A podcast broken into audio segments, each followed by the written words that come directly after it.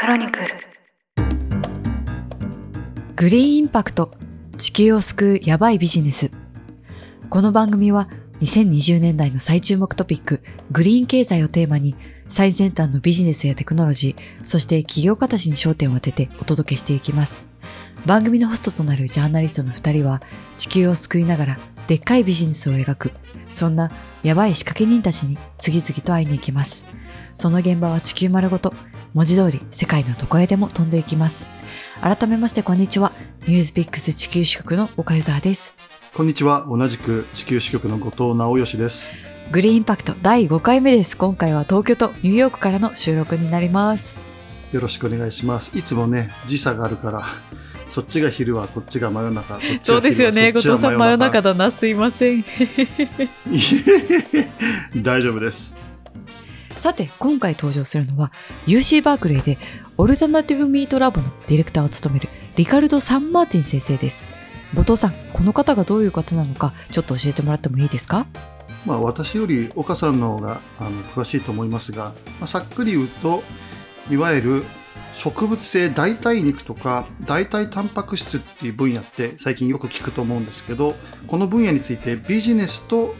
大学の研究アカデミアのちょうど交差点にいる人で、まあ、かつてご本人も起業家でありながら現在はあのカリフォルニア大学バークレー校という名門大学でいかにして地球に優しいそして体に新しい植物性、まあ、食品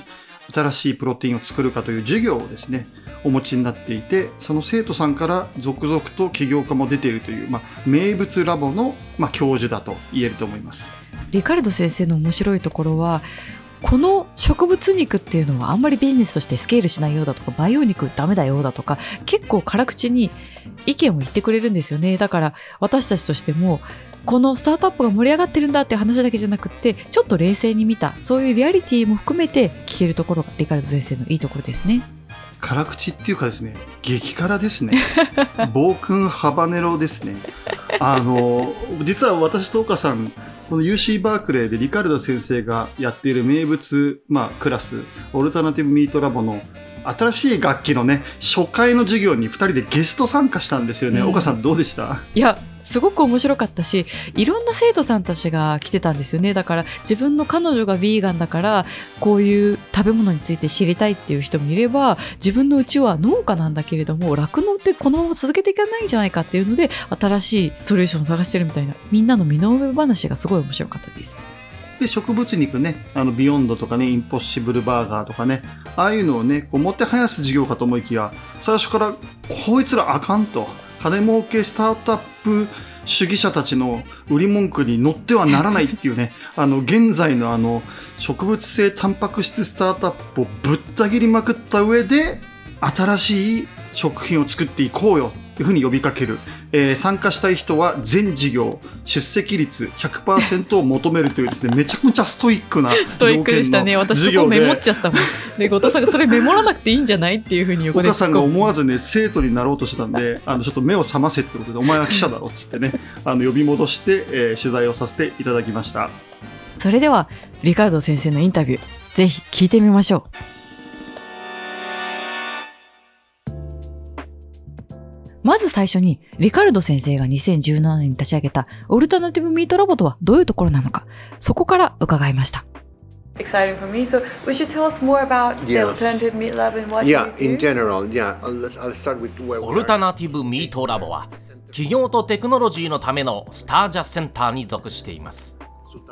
このセンターは UC バークレーの学生たちに企業に必要なスキルを教えるため15年前に作られました学部生院生など学年を問わず専攻分野も問わずあらゆる学生が授業を受けることができます。大学の研究室は一般的には論文を出した本数で評価されますよね。でも私たちはそれを成功の指標としていません。このプログラムからどれくらいのスタートアップが生まれたか。ここで学んだ生徒がどれくらいフードテック業界に就職したか。この産業にどれだけインパクトを与えられたか。私たちはこうした指標で成功を図っています。私がオルタナティブミートラボを設立するきっかけは5年ほど前のことです。イノベーションや企業スキルを磨きたいというシリコンバレーで働く中堅のプロフェッショナルたちとミーティングをしていた時のことでした。そのうちのあるグループが牛がいかに気候変動に影響を与えているかというプレゼンをしてくれたのです。これを聞いた私はもしかしたらこれはうちのセンターで取り組むべきテーマかもしれないと考えました。2017年にまずはお試しで食肉の代替ソリューションを考えるという事業をやってみたところその事業が話題となりました。毎年開講されるクラスとなって多くの生徒が受けに来るようになったのです。それを聞きつけたネスレなどの大企業もこの事業に興味を持ってコラボするようになりました。今では大企業がこういうプロダクトを作ってほしいという課題を持ち込み生徒たちのプレゼンの評価も行います。ベンチャーキャピタリストたちも何かいいビジネスになるかもしれないとこの事業に顔を出すようになったんです。まあ、これは説得力がありますし、UC バークレーってご存知の方いると思うんですけど、この半径10キロ以内にですね、まあ、そのエミリー・ビューっていうバイオテックの、まあ、その聖地みたいなところがあったり、オークランドっていうこう植物系のね、スタートアップの、ね、密集地があったりして、まあ、こう大学だけじゃなくて周りにたくさん起業家とかビジネスがあるんですよね。なので、アカデミアと、まあ、ビジネスの交差点のようなこういうラボがですね、えこういうところで生まれて、そこに生徒が集まってきて、また新しい世代の食品を作っていくっていうのは、まあ、ある意味、自然ちゃ自然ですよね、岡さん。うん。実際に、オルタナティブミートラボの第1回の授業でも、ここから巣立った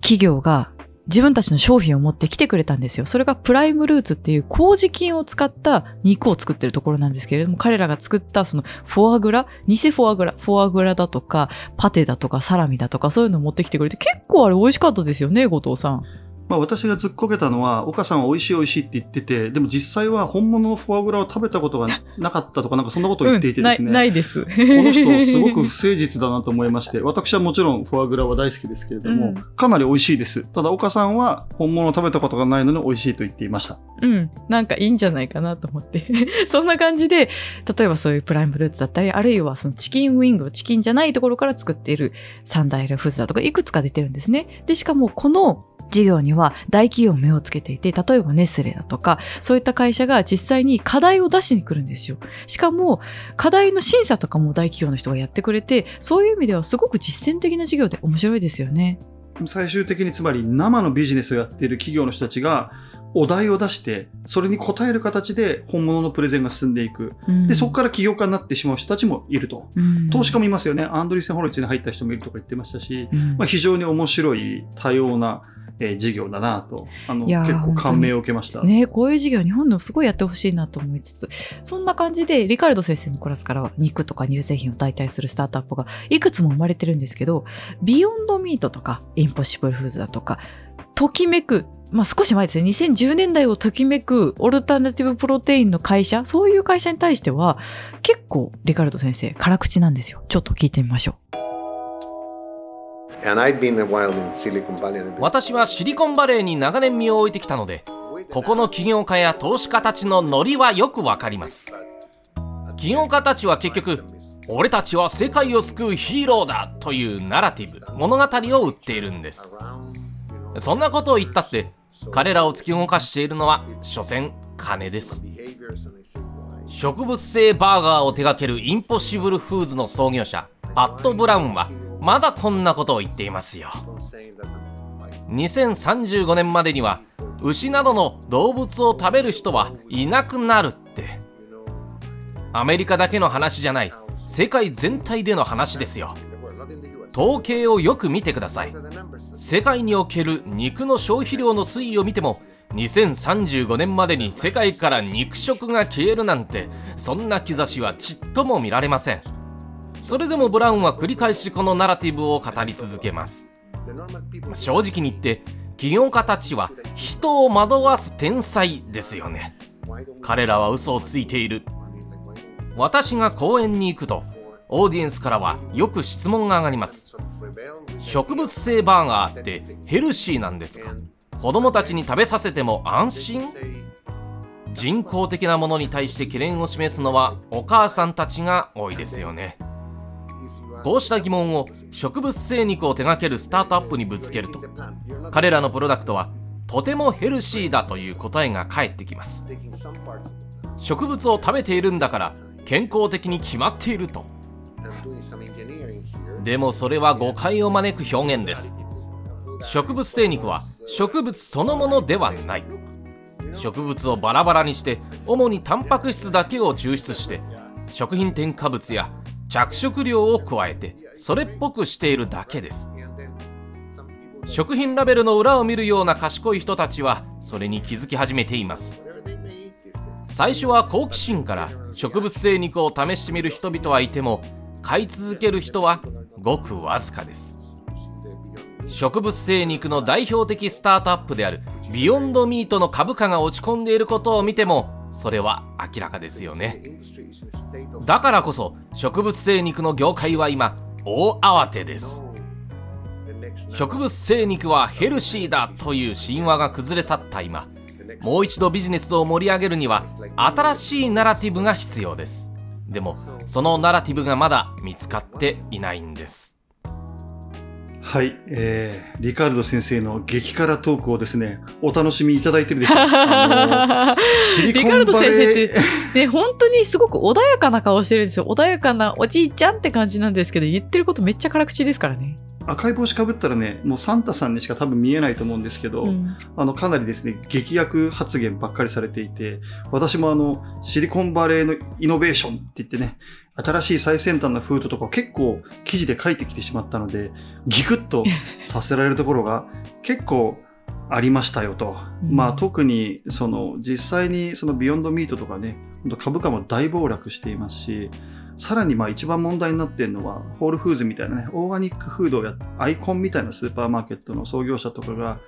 意外と地球には良いかもしれませんが、え体には大して良くないみたいな発言をして、まあ、大大きな話題になったんですけれども、実際にこの 植物を使ったからといって、まあ、牛を使わないから地球にはいい。でもそれが別に人体にいいとは限らないと。いっぱい添加物とか旨味剤とか、そういった油とかを使ってるんじゃないかと。そういうですね、まあ、当たり前のツッコミがですね、改めてなされている中で、もう一回この植物肉って何なんだろうということをですね、結構考えさせられる、まあ、授業だそうそう。まさに本当に植物性だからといってヘルシーなわけじゃないって言ったところは、実際に栄養成分表示を見ても明らかなんですよね。その最たる例がインポッシブルフーズがやってるバーガーだっていうふうにリカルド先生は言ってるんです。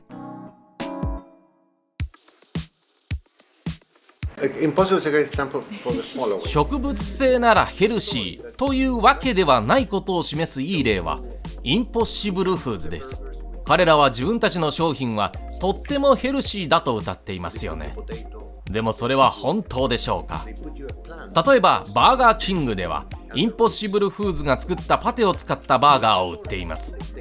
バーガーキングの看板商品であるワッパーとインポッシブルワッパーの栄養成分表示を比較してみましょう。確かにコレステロールの値だけを比較してみるとインポッシブルワッパーの方がずっと低いんです。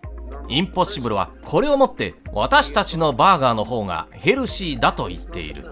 でも飽和脂肪酸の量はほぼ変わりません。ナトリウム塩分に関して言えばインポッシブルワッパーの方が高いくらいなんです。最近の研究結果で健康を害する三大要素は飽和脂肪酸ナトリウムそして砂糖だということが分かってきています。コレステロールはあまり関係ない。これを踏まえてアメリカ食品医薬品局 FDA でもヘルシーだと謳っていい食品に課す条件を変えるべきだという提案がなされているところです。こうしたことを考えるとインポッシブルワッパーは普通のバーガーよりヘルシーだとはとても言えません。いやー、攻めますね、リカルド先生。もうね、シリコンバレーのスターフードテック起業家でも全く容赦ないですからね。容赦なくバッサリいけますからね。でも確かに栄養成分表示を見てみると、ソジウム、ナトリウム、塩分なんて、むしろインポッシブルバーガーの方が高いくらいってそうなのかと思うと、健康志向で植物性肉を選ぶっていう選択肢にならないですよね、そういう状態だと。まあそのコレステロール値はよく比較されてうん圧倒的に植物肉の方が低いんですけど、もっと体に悪いって言われてる飽和脂肪酸とかはほぼ同じなんですよね。で、えっ、と、さらにですね、植物肉に加えて新しいフード界のスター企業ともいえるオーツミルクを使ってるオートリーですね。うんまあこれは北欧初のいわゆる牛乳を使わない代替、まあ、ミルクなんですけど、これ大人気なんですけど、うんここにも手厳しいと。そうそう。この話を思いついた時のリカルド先生の嬉しそうだったこと、もうもう一個あるよ、もう一個あるよ、面白い話がっていう風な感じで、この大人気の牛乳の代わりのオーツミルクについても不都合の真実を。ば暴露系教授って感じですね。なんかすっごい嬉しそうに話してくれましたね本も本も書こうかな、書いちゃおうかなとか言ってましたからね。はい。じゃあちょっとリカルド先生の話を聞いてみましょう。This is a good one. Oatly. もう一ついい例がありますよオートリーです。スウェーデン初のオーツミルクの代表的なメーカーで地球に優しいヒーローというイメージがありますよね。オーツミルクはどうやって作られるか知っていますか？基本的にはオーツ麦を水に浸して攪拌しそれを絞るだけです。そうすると製造プロセスで必ずオーツ麦の絞りかすが出ます。オートリーはこれをどう処理していると思いますか？実はねオートリーはその絞りかすを農場の豚の餌として売っていたんです。牛を使わずにミルクを作れることを推していた会社が結局は畜産業を相手にビジネスをしていたというわけです。動物愛護の観点からオートリーを選んでいた消費者からしたらこれは驚きの事実ですよね。数年前にこの事実が明るみに出て一部の消費者はかなり怒っていましたオートリーもまずいと思ったでしょうねはい、先生、ありがとうございます。植物性バーガーもアウト。代替ミルクもアウトと。オートリー結構美味しいんだけどな、悲しいよ。オートリー美味しいですね。僕も好きですよ。家の冷蔵庫に入ってますが、でも、まあ、いわばばそこで止まっちゃいけないよねと。あの、まだまだ別の解決策、新しい方法があるでしょっていうのがこの授業のミソなわけで、最後に、じゃあリカルドに逆に突っ込んでみたと。先生、じゃあ何したらいいんですか？そうそうそうそう。批判ばっかりしてないで、解決策を教えてくださいよっていう、そういう話ですね。はい、アンサーをお聞きしました。And with all these problems and issues that you Yeah. have told us, like what's What do we do? your yeah, what do we do? We. では私たちはどこに解決策を見出せばいいのか？その答えは私は植物そのものにあると思っています。植物をバラバラにしてタンパク質だけを抽出し添加物をたくさん加えて食べるのではなく植物そのものの消費量を増やすにはどうしたらいいか。私たちの食生活において植物の割合を増やすにはどうすればいいか。それを考えるにはまず植物についてもっと知らなければなりません。オルタナティブミートラボでも植物についてもっと学べるようにカリキュラムを変更していっています。もう一つ大切だと思っているのは世界の食文化において植物がどう使われているかを学ぶことです。植物をより美味しく栄養価高く加工は最小限にして食べるためにはどうすればいいか。今肉の代替に取り組んでいるスタートアップの多くはアメリカです。だからどうしてもアメリカ中心の解決策になってしまう。バーガーのパテを植物肉で代替しようという発想もとてもアメリカ的ですよね。でもバーガーのパテを置き換えるだけでは気候変動は解決しません。一つのプロダクトで全ての問題を解決することはできないのです。他の文化ではどのようにして美味しく植物を食べているのか。ここに問題解決の糸口が眠っていると思います。ということで、UC バークレーのオルタナティブミートラボのディレクター、リカルド・サンマーティン先生のインタビューをお届けしてきました。後藤さん、振り返ってみていかがでしたか？あのですね、リカルドさんはですね、実は大の日本好き、日本通でですね、あの、我々も、あの、先日東京で開かれたイベントでゲストで呼んだんです。で、彼は日本の食文化にすごい興味を持ってるんですよね。うん豆腐だったりとか、そういった大豆を使った食品とか、別になんかその植物性ハンバーグとかにしなくたって、もっともっといろんな食べ方とか文化とか、そういったものってアメリカ外にもたくさんあるよねという、すごいこう幅広い視点を持っていて、実は結構日本人の食べてるものって別にインポッシブル、なんかバーガーとか言わなくても、もともとインポッシブルなぐらい健康で美味しくて面白いものがあるんじゃないかっていう、こう日本の再発見みたいなたいなものもあの感じさせてくれるなんか授業でしたよね。うん、リカルド先生はチリご出身なんですけれどもだからこそなのかやっぱり今のソリューションってアメリカすごく中心だよねって言ったところはすごく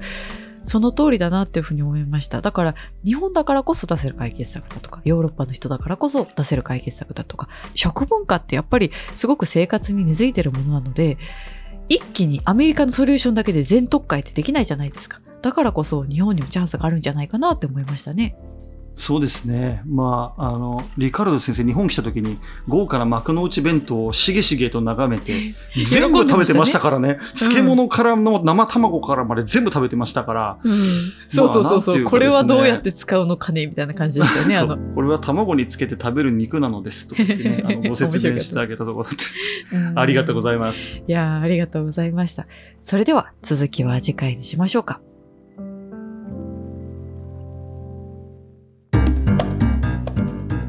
ここまでお聞きくださいましてありがとうございました。番組への感想は、ハッシュタググリーンインパクト、すべてアルファベットでツイートいただければ嬉しいです。いつも見てます。ありがとうございます。感想寄せてくださって超励みになってます。それでは、この番組は毎週2回配信されます。ちょっと増えましたからね。そうですね 次。回また皆さん次回お会いしましょう。よろしくお願いします。